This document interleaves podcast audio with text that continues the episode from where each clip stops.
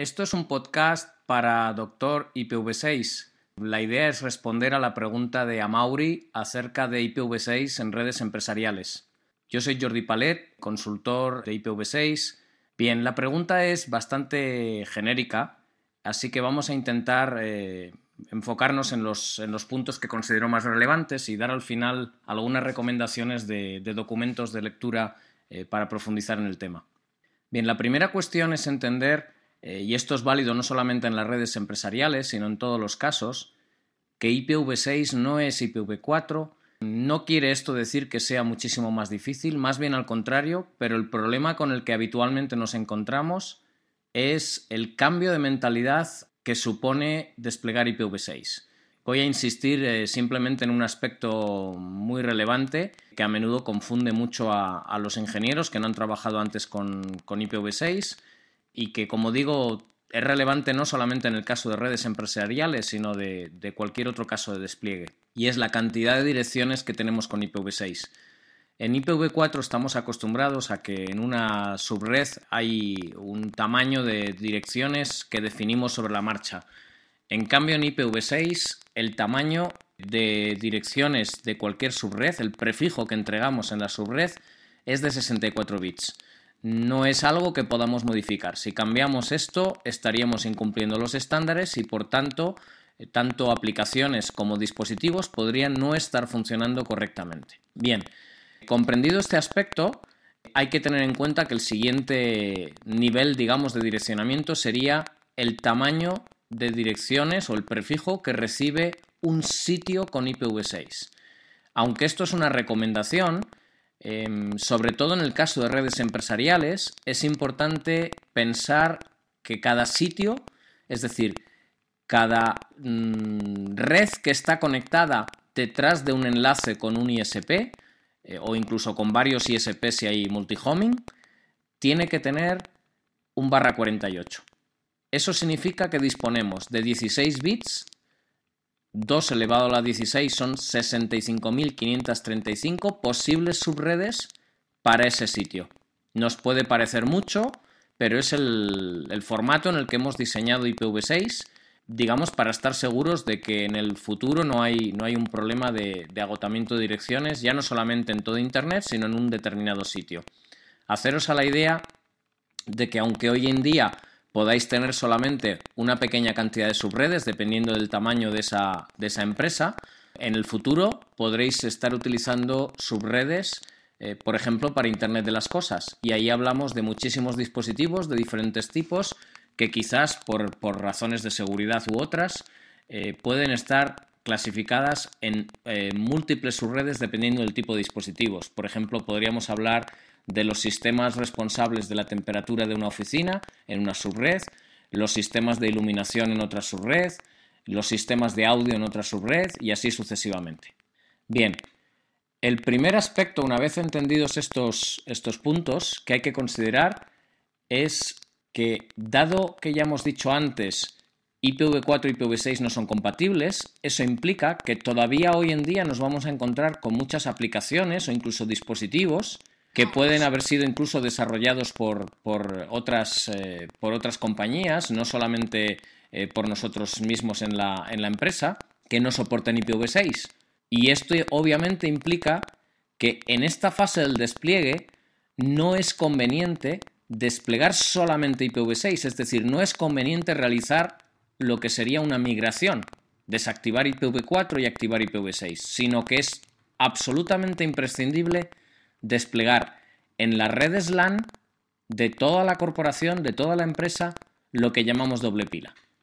No importa que las direcciones IPv4 sean direcciones privadas o públicas, no importa que estén detrás de NAT, eh, eso no afecta al funcionamiento de IPv6, en el cual nunca vamos a utilizar NAT, no tiene ningún sentido, porque todos los dispositivos, mi recomendación es que tengan direcciones, eh, lo que llamamos globales, Global Unicast Addresses, GUA.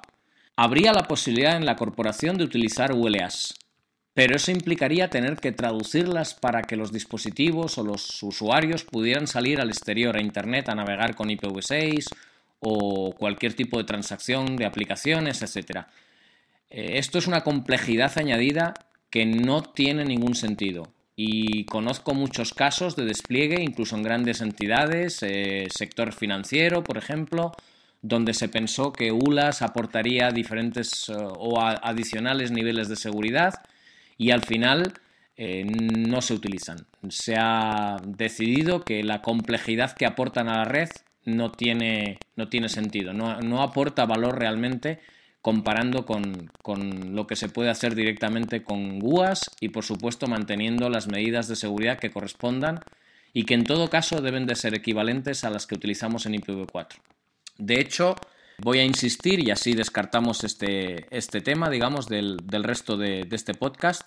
Es fundamental que como mínimo las mismas medidas de seguridad que estemos utilizando o implementando en nuestra red en el caso de IPv4, sigamos manteniéndolas con IPv6. Bien, aspectos importantes a tener en cuenta a la hora de desplegar, por tanto, IPv6, lo que llamaríamos coexistencia de IPv4 con IPv6 en esa doble pila. Bueno, pues es importante desplegar primero algún piloto, Quizás tenemos alguna red de pruebas donde podemos eh, probar eh, el funcionamiento de, dispositivos y de aplicaciones, sobre todo cuando se desarrollan dispositivos y o aplicaciones dentro de la misma corporación. Y esto es eh, importante realizarlo porque nos va a servir también para no solamente determinar si hay algún tipo de problemas o de fallos, sino para adquirir experiencia si no la tenemos previamente. En ese piloto sería bueno que diferentes tipos de usuarios pudieran hacer pruebas de las aplicaciones que habitualmente están utilizando y confirmar así que con la doble pila las aplicaciones y los eh, dispositivos siguen funcionando.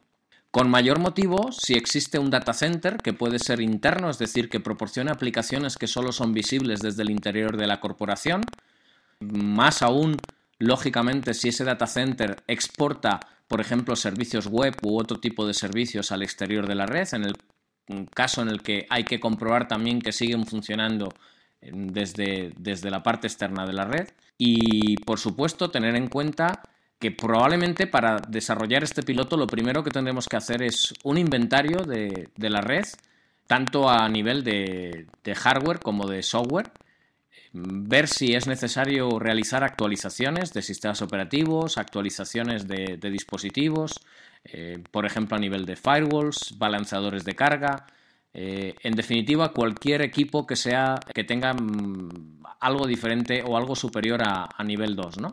Esto nos permitirá realizar lo que llamaríamos un assessment de, la funcionalidad de IPv6 en toda nuestra red.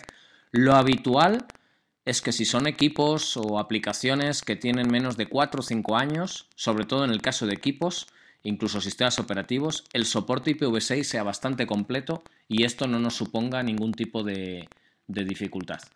Pero es importante dar este paso en, la puesta en marcha de, este piloto o en paralelo con el piloto. ¿no? Otro aspecto importante que tenemos que tener en cuenta es la gestión de la red. Tenemos que ver, sobre todo si se trata de una red bastante grande, Mm, qué herramientas de gestión estamos utilizando y si esas herramientas ya soportan IPv6. En algunos casos puede, no ser absolutamente imprescindible ese soporte porque depende del nivel de control que queramos tener sobre la red. Podemos seguir haciendo la gestión con IPv4, es decir, que no es algo absolutamente imprescindible, pero desde luego siempre es recomendable o por lo menos tenerlo, digamos, en el plan de despliegue, aunque sea más a medio o largo plazo, contemplado de algún modo. Otro aspecto importante es cómo configuramos las direcciones a los diferentes dispositivos de, la red. Evidentemente, la primera recomendación es que aquellos dispositivos eh, que tengan direcciones estables los configuremos de forma manualmente o bien mediante DHCP, dependiendo de sus Macs, eh, u otros mecanismos. A veces no, no solamente se hace dependiendo de la Mac. Hay que tener en cuenta que esos dispositivos típicamente tendrán nombres en DNS y no es razonable que tengan direcciones que puedan modificarse, por ejemplo, eh, de forma aleatoria o con el cambio de, una tarjeta de red que se averíe, etc. Eh, lo que no voy a comentar, porque además hay otro podcast que habla del tema con más detalle, es acerca de cómo establecer el plan de direccionamiento eh, en la red empresarial. Sí que bajo mi punto de vista es muy relevante aprovechar esa transición o esa coexistencia, ese despliegue de IPv6 para revisar el plan de direccionamiento y no necesariamente hacerlo simétrico a como lo tengamos hoy en día con IPv4, porque es posible que con IPv4 tuviéramos restricciones por el número de direcciones que ahora mismo ya no tenemos. Así que es, eh, es bueno aprovechar la oportunidad para hacer una buena revisión de ese plan de direccionamiento y prever el crecimiento de la red en aspectos que incluso hoy no contemplamos, como decía antes, Internet de las Cosas, pero que en el futuro podemos necesitar desplegar en esta red. Bien, entonces como comentaba, la forma de entregar las direcciones a los dispositivos puede ser, por un lado, de forma manual, sobre todo en servidores y equipos que requieran configuración de DNS, de nombres DNS, pero por otro lado tenemos los dispositivos de los usuarios, fundamentalmente. Bueno, obviamente los, los equipos de switching nivel 3 y de routing y otros dispositivos como firewalls, balanceadores, etcétera, también requerirían o sería conveniente una configuración manual o de alguna manera estable, digamos, aunque no se haga manualmente. Pero en cambio, los dispositivos de los usuarios tenemos dos posibilidades. Una posibilidad es el uso de la autoconfiguración sin estado, lo que se llama Slack. Básicamente lo que implica es que va a ser el router que esté en cada red o en cada subred el que va a permitir la configuración de las direcciones de una forma totalmente automática. Esto es conveniente hoy en día mantenerlo. Voy a explicar por qué. Si tenemos usuarios con Android, con dispositivos Android, típicamente van a ser Wi-Fi, pero no necesariamente. Estos dispositivos hoy por hoy solo se configuran con Slack.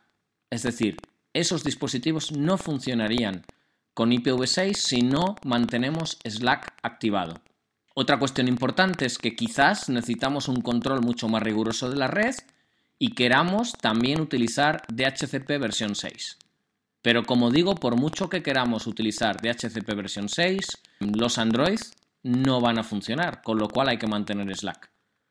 Podemos eh, fijar eh, políticas eh, en DHCP versión 6 para establecer una serie de parámetros, pero no nos van a funcionar para los dispositivos que sean Android, aunque sí para el resto. Entonces hay que pensar hasta qué punto en todas las subredes, o por lo menos en algunas donde puedan conectarse dispositivos Android, tenemos que mantener Slack.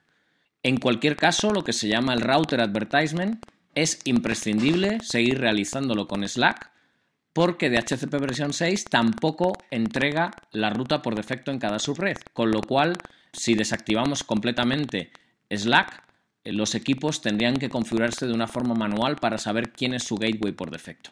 Un aspecto importante del despliegue de IPv6 en redes Wi-Fi es el soporte de lo que llamamos Link Local Multicast.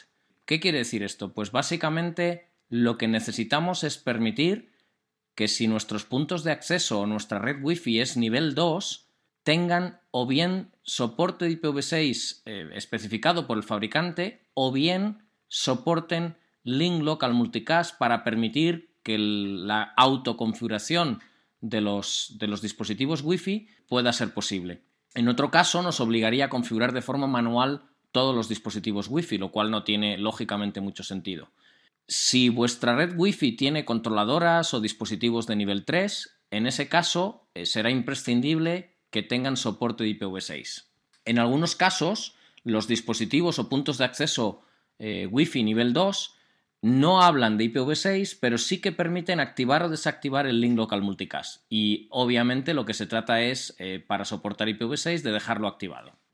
Bien, otros aspectos que tenemos que tener en cuenta, sobre todo si tenemos que, conectar esa red eh, con otras redes, eh, temas de VPNs, routing, sobre todo si hay multihoming, es precisamente los aspectos de, routing. Es decir, entendemos que si estamos desplegando IPv6 en una red, lo lógico es que esa red no solamente tenga direcciones IPv6 para comunicación internamente en, en la red y entre las subredes de la misma, sino también para acceder a páginas web u otros servicios, aplicaciones al exterior o, como decía antes, para exportar páginas web u otros servicios que tengamos en nuestro data center. Esto es eh, importante igualmente si tenemos alojado nuestro data center en, sitios externos, por ejemplo, un, un, data center externo, ISPs, etcétera, que nos proporcionan este servicio. Sería importante acompasar el despliegue de IPv6 no solamente en la red interna, sino también en esos data centers que están alojados externamente. Hay un aspecto importante relativo a la seguridad que ya he comentado antes, que es, que es como mínimo partiendo de la que ya tengamos configurada con, con IPv4 hoy en día, que es la cuestión de los mecanismos de transición, túneles, etc. hay muchos administradores de redes que no están teniendo en cuenta que hoy en día, aun cuando no tengamos desplegado IPv6 en nuestra red, hay mecanismos de transición automáticos o túneles que pueden configurar manualmente los usuarios o a través de herramientas que incluso pueden atravesar NAT.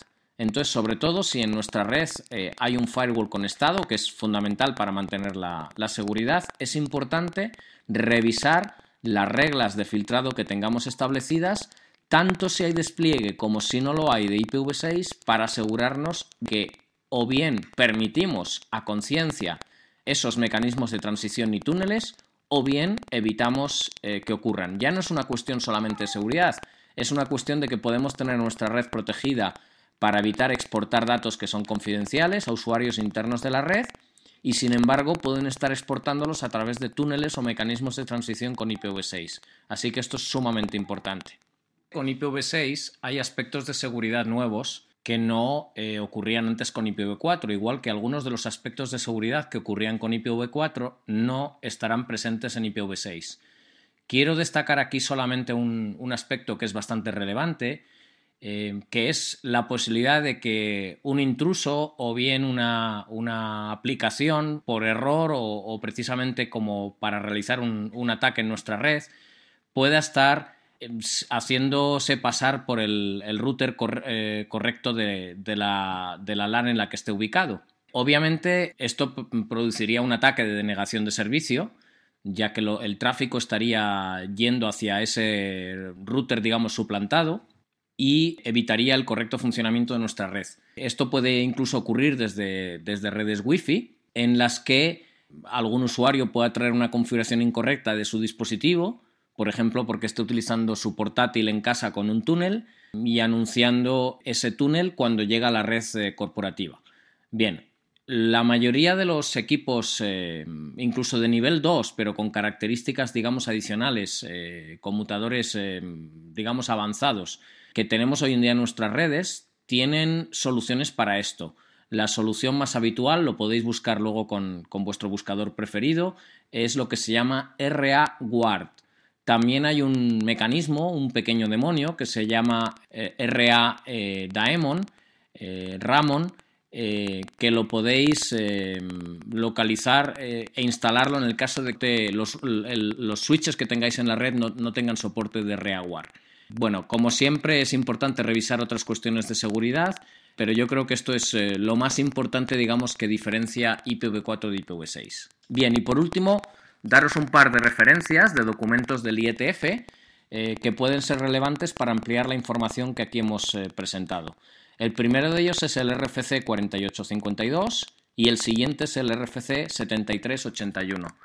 Hay muchos documentos en Internet, además de RFCs, que pueden ser relevantes, así que como siempre, eh, con el buscador que prefiráis, buscar documentos relativos al despliegue de IPv6 en redes empresariales o incluso buscar despliegue de IPv6 en campus, que aunque está orientado más a redes, por ejemplo, universidades, etcétera, eh, redes de educación, puede ser también igualmente relevante para IPv6. Bueno, y creo que con estos minutos por lo menos tenéis un, punto de partida y si faltara algún detalle, bueno, pues, pues podéis eh, utilizar de nuevo Doctor IPv6 para lanzarnos la pregunta. Muchísimas gracias.